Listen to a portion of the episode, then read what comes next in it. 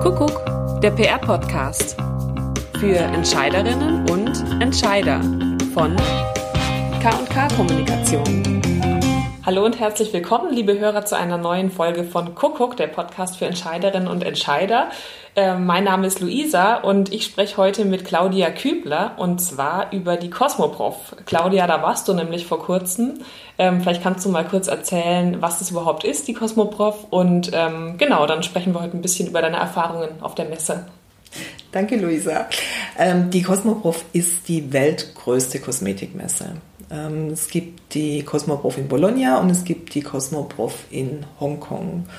Und ich war letztes Jahr zum ersten Mal auf der Cosmoprof, weil es mich einfach interessiert hat. Und das hat mich damals so beeindruckt, dass ich dieses Jahr wieder hin bin.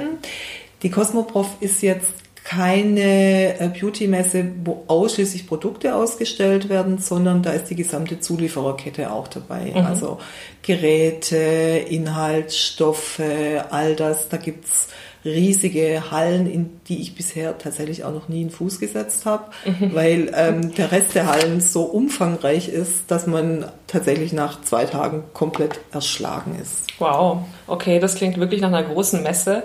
Mit welchem Ziel bist du denn da hingegangen? Ich bin mit dem Ziel hingegangen, einmal tatsächlich nach neuen Kunden zu schauen und ähm, zum Zweiten wollte ich mich aber auch über die Trends ähm, erkundigen. Die Cosmoprof macht es ganz ähm, clever. Die haben eine einzige Halle nur für Trends ähm, eingerichtet und zwar heißt die Cosmo Prime. Da gibt es dann noch eine grüne Messe und dann so diese kleinen feinen äh, Produkte das, was ähm, äh, in, in äh, Berlin letztens als Indie Beauty in einer sehr, sehr mhm. Mini-Version lief, gab es da in einer äh, riesigen ähm, Halle. Mhm. Und das sind natürlich die Produkte, die ähm, das Herz höher schlagen lassen. Die ja. sehen toll aus, die sind schick, ähm, fancy, neu, Sachen, die ich noch nie gesehen habe. Ähm, die hätte natürlich auch jede PR-Agentur äh, gerne als Kunde. Und ähm, ich habe mir gedacht oder mal zum Ziel gesetzt, mit ähm, Unternehmen zu sprechen, die eventuell noch nicht auf dem deutschen Markt sind, aber gerade beginnen auf den deutschen Markt zu kommen. Das mhm. heißt, die abzuholen zu einem Zeitpunkt, wo sie eigentlich noch gar nicht äh, da sind und sie zu begleiten auf äh, dem Weg in, in den deutschen Markt. Mhm. Jetzt interessiert mich aber schon ganz gern noch mal kurz so das Thema aktuelle Trends. Was hast denn mhm. du da mitgenommen? Was sind denn so die Trends für 2019? Ähm, die, was mich völlig überrascht hat, war ähm, polnische Beauty-Marken. Mhm. Letztes Jahr war ich völlig ähm, geflasht von Korean Beauty. Das ist ja mittlerweile hier total angekommen, gibt es äh, praktisch im DM-Markt überall. Mhm. Ähm, aber was mich jetzt wirklich überrascht hat, war, wie viel polnische Beauty-Marken es gibt ähm, und äh, wie viel Bio-Marken aus Polen kommen, mhm. die hier noch nicht äh, in, in Deutschland angekommen sind aber so ihren Fuß ausgestreckt haben. Und äh, das ist natürlich für uns besonders interessant, weil, wie du ja weißt, die Claudia, also meine Geschäftspartnerin, ähm, ein großes Faible für Polen hat und auch Polnisch spricht und äh, wir da äh, polnischen Marken natürlich eine zusätzliche Expertise bieten können. Mhm. Deshalb cool. war das für mich ähm, sehr interessant. Und dann habe ich mir natürlich auch immer angeguckt, ähm, Marken aus Frankreich und Marken aus der Schweiz, weil wir denen einen zusätzlichen Benefit ähm, äh, bieten können. Und mit denen habe ich mich dann auch tatsächlich ähm, besprochen, habe äh, mich vorgestellt. Mhm. Cool. Bin ich gespannt, was sich ähm, zum Thema polnische Kunden so in nächster Zeit ergibt.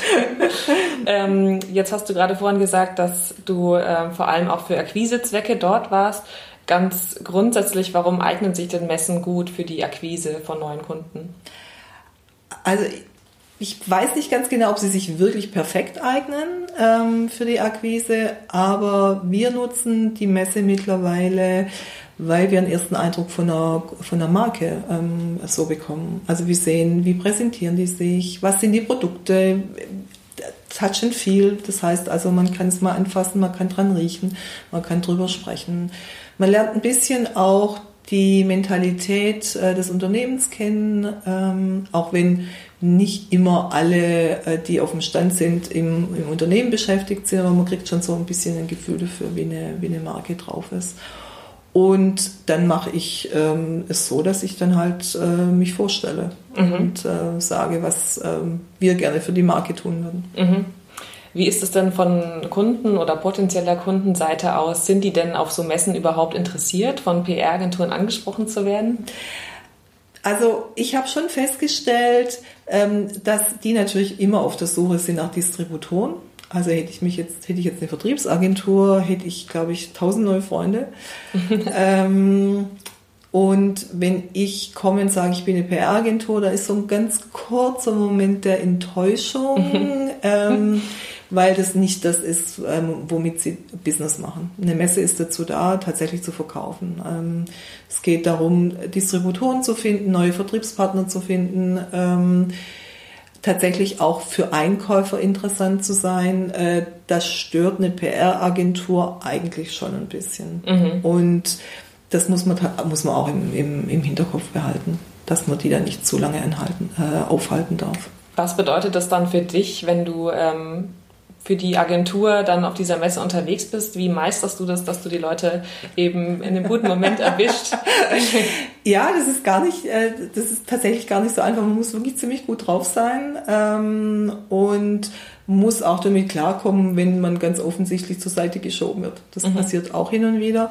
Aber eigentlich ist es so, ähm, wenn du jemanden äh, oder der Marke großes Interesse bei, also ähm, nahe bringst, dann wird es auch zurückgespiegelt. Mhm. Also ich gucke mich in der Regel erstmal auf dem Stand ein bisschen um, teste das, gucke mir die, gucke mir Broschüren an, äh, schaue mir die Produkte an. Dann kommt in der Regel ziemlich schnell jemand und ähm, wir sprechen über, über die Marke. Ich stelle mich vor und ähm, sage dann auch immer, ich hätte gern einfach den, äh, eine Visitenkarte des äh, Marketingverantwortlichen oder der Marketingverantwortlichen und ähm, dass wir uns dann im Nachgang melden würden. Ich halte das tatsächlich für die äh, beste Methode. Und dann, das ist dann tatsächlich so, dann muss man auch relativ schnell äh, hinterher anrufen und äh, Sachen hinterher schicken und einfach nachfragen, ob tatsächlich Interesse besteht. Mhm.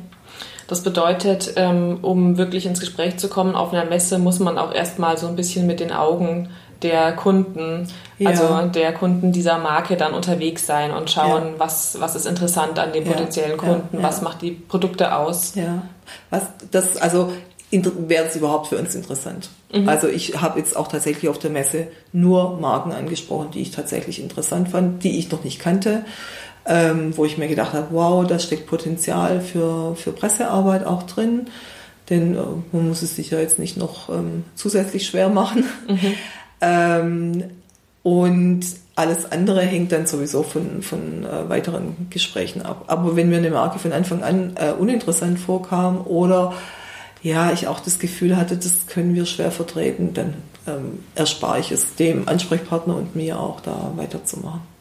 Ich habe jetzt schon rausgehört, dass auch so das, äh, der persönliche Kontakt, also die quasi die Chemie zwischen ähm, Agentur und Kunde ganz wichtig ist.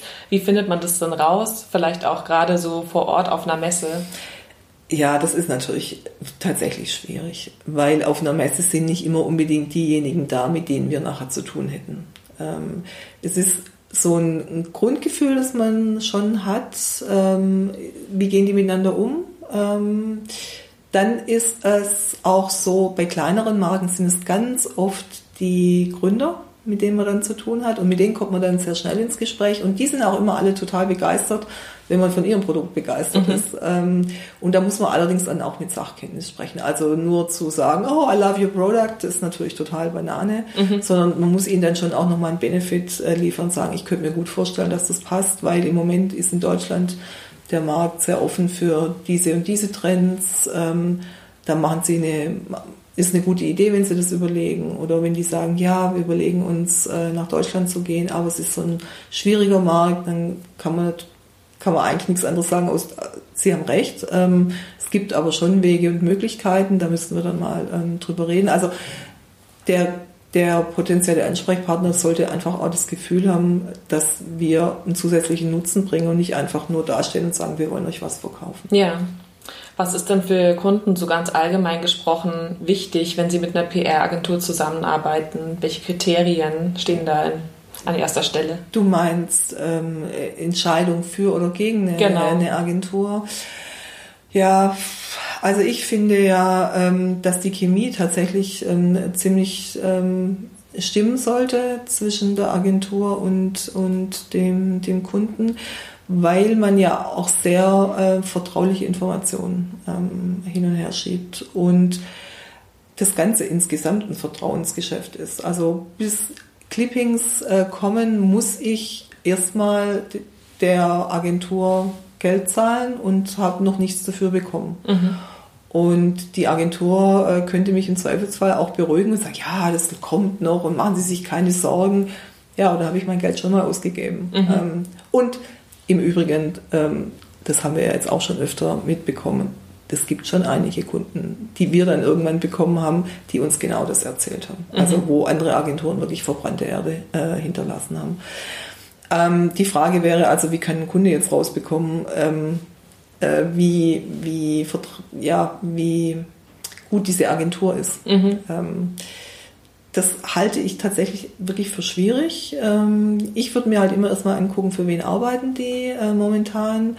Und dann ähm, mh, würde ich mir die Erfahrungen anschauen. Ähm, die wird sich natürlich, die Agentur wird sich natürlich immer von ihrer besten Seite ähm, äh, präsentieren. Aber ich würde auch immer ähm, schauen, wenn ich zum Beispiel ein Angebot bekomme, wie, wie mixt die Agentur eigentlich die derzeitigen Kommunikationsmöglichkeiten, also wie innovativ gehen sie mit den verschiedenen äh, Tools um, ähm, sind sie ja in einer gewissen Form auch ähm, selbstkritisch, das heißt also bereit zu, zur Innovation. Und ähm, wie flexibel setzen Sie ähm, die Tools für mich ein? Ich denke, ähm, heutzutage, weil die Kunden natürlich immer preissensitiver werden, ähm, reagieren da auch viele Agenturen drauf und machen so ein Pooling. Das heißt also, die sagen den äh, Kunden, ja, wir, wir, wir mixen euch zusammen und deshalb ist es dann für euch viel, viel günstiger. Das ist vielleicht vordergründig mal eine ganz gute äh, Idee, um so einen, einen, Fuß in die Tür zu kriegen, aber ähm, wissen wir ja alle, ähm, das Bessere kannibalisiert immer das Gute.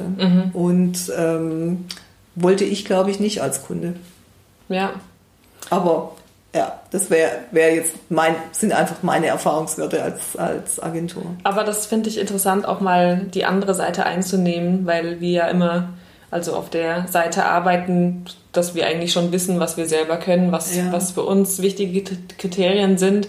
Und ich denke, genauso wichtig ist es wahrscheinlich auch, dass man ganz genau weiß, was für potenzielle Kunden Ja, ähm, ja, ein Kriterium ist. Ja, aber da darf ich die Frage ja auch mal an dich zurückgeben. denn ähm, du hast ja jetzt auch schon Erfahrungen gemacht ähm, und warst auf einer Messe ähm, akquisetechnisch unterwegs. Du warst Mhm. Stimmt. auf der Biofach und hast, Genau. äh, und hast da äh, dir ein paar potenzielle Kunden rausgesucht und hast Mhm. mit denen gesprochen und äh, muss ich sagen, war ich sehr beeindruckt. Also Danke. wie, ähm, wie souverän du das gemacht Ich hast. quatsch halt auch ja. gerne. Ja, aber wie machst du das dann? Was sind denn deine Tricks? Was meine Kriterien sind. Also ich hatte im Vorhinein schon ähm, mich informiert natürlich, welche Aussteller da sein werden und auch darüber, ob die schon sehr groß sind, ob die schon auf dem Markt richtig angekommen sind oder noch nicht. Und dann ähm, bin ich auch einfach dahin, was mich persönlich interessiert, weil ich denke, dass es auch immer ganz wichtig ist, dass man eben am Stand dann auch zeigen kann, dass man Verständnis für die Sache hat und nicht einfach nur aus Kalkül ähm, zu einem Stand hingeht. Und ähm, dann war es auch ganz oft so, dass ich dann teilweise Produkte schon kannte, weil ich mich ja selber auch für das Thema interessiere, so biologi äh, biologisch nachhaltige Produkte und kannte da, wie gesagt, einige Produkte schon. Und dann gab es auch echt ähm, ganz, ganz nette, spannende Gespräche und ja, jetzt im Nachgang ja auch gute Kontakte. Also bin ich mal gespannt. Ähm, aber es ist im Grunde genau das, was ich vorher auch schon so angedeutet habe. Du musst authentisch sein ähm, und dann entwickelt sich auch tatsächlich eine Chemie. Und ähm, ich finde das immer so schön, wenn man ähm, in einem Gespräch auch merkt, wie dieser Flow an Energie auf einmal so nach oben geht. Ja.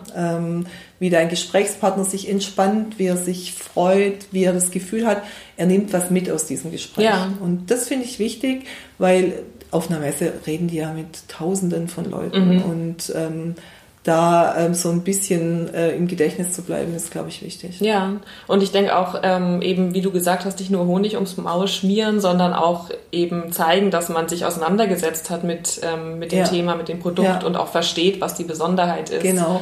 Und dass man dann auch zuhört, dass man eben nicht einfach nur runterspult und sagt, ja, wir sind die Tollsten und die, die äh, ähm, wir, wir helfen euch, macht euch keine Sorgen, sondern sich auch tatsächlich die Zeit nimmt zuzuhören und zu fragen, ja, aber was, wo sehen Sie denn das Problem oder was ist wirklich Ihr, Ihr wichtigstes Ziel? Mhm. Das sind wichtige Fragen und ähm, wie immer gilt eigentlich, das Zuhören ist das Wichtigste. Ähm, wir reden zwar viel und wir sind auch fürs Schreiben bekannt, aber Zuhören ist auf Kunden oder mit einem Kunden extrem wichtig. Mhm, cool. Ja, dann vielen Dank für das interessante Gespräch. Jetzt würde ich natürlich gerne noch hören, was dein Resümee ist zur Cosmoprof. Was hast du mitgenommen dieses Jahr? Ähm, mitgenommen habe ich, wie gesagt, ähm, diese vielen äh, polnischen Marken. Überhaupt ähm, glaube ich, dass wir, was den osteuropäischen äh, Markt äh, betrifft, da mit ganz vielen spannenden ähm, Produkten ähm, ja, oder darauf, darauf können wir uns wirklich freuen. Das mhm. ist etwas, was bisher noch so gar nicht äh, bei uns angekommen ist. Und ähm, Claudia hat im Nachgang recherchiert, der polnische Beauty-Markt ist riesengroß. Wahnsinn. Ähm, hätten wir alles so gar nicht ähm, vermutet.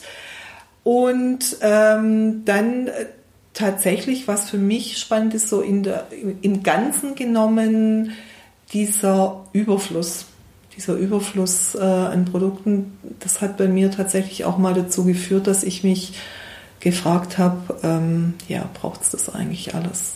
Den Wald vor lauter Bäumen ja, nicht mehr Genau. Ähm, und was mich so besonders freut, ist, dass ein Kunde von uns, äh, mit dem ich dann mehr oder weniger durch Zufall nochmal ins Gespräch gekommen bin, mir erzählt hat, dass sie tatsächlich ähm, ab Ende 2020 Produktverpackungen herstellen, die sich selbst zerstören werden. Mhm. Das, denke ich, war mein persönliches Highlight.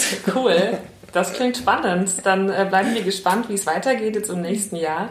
Vielen Dank für das Gespräch und ja. euch allen da draußen noch einen ganz schönen Tag. Ja, das wünsche ich auch. Tschüss.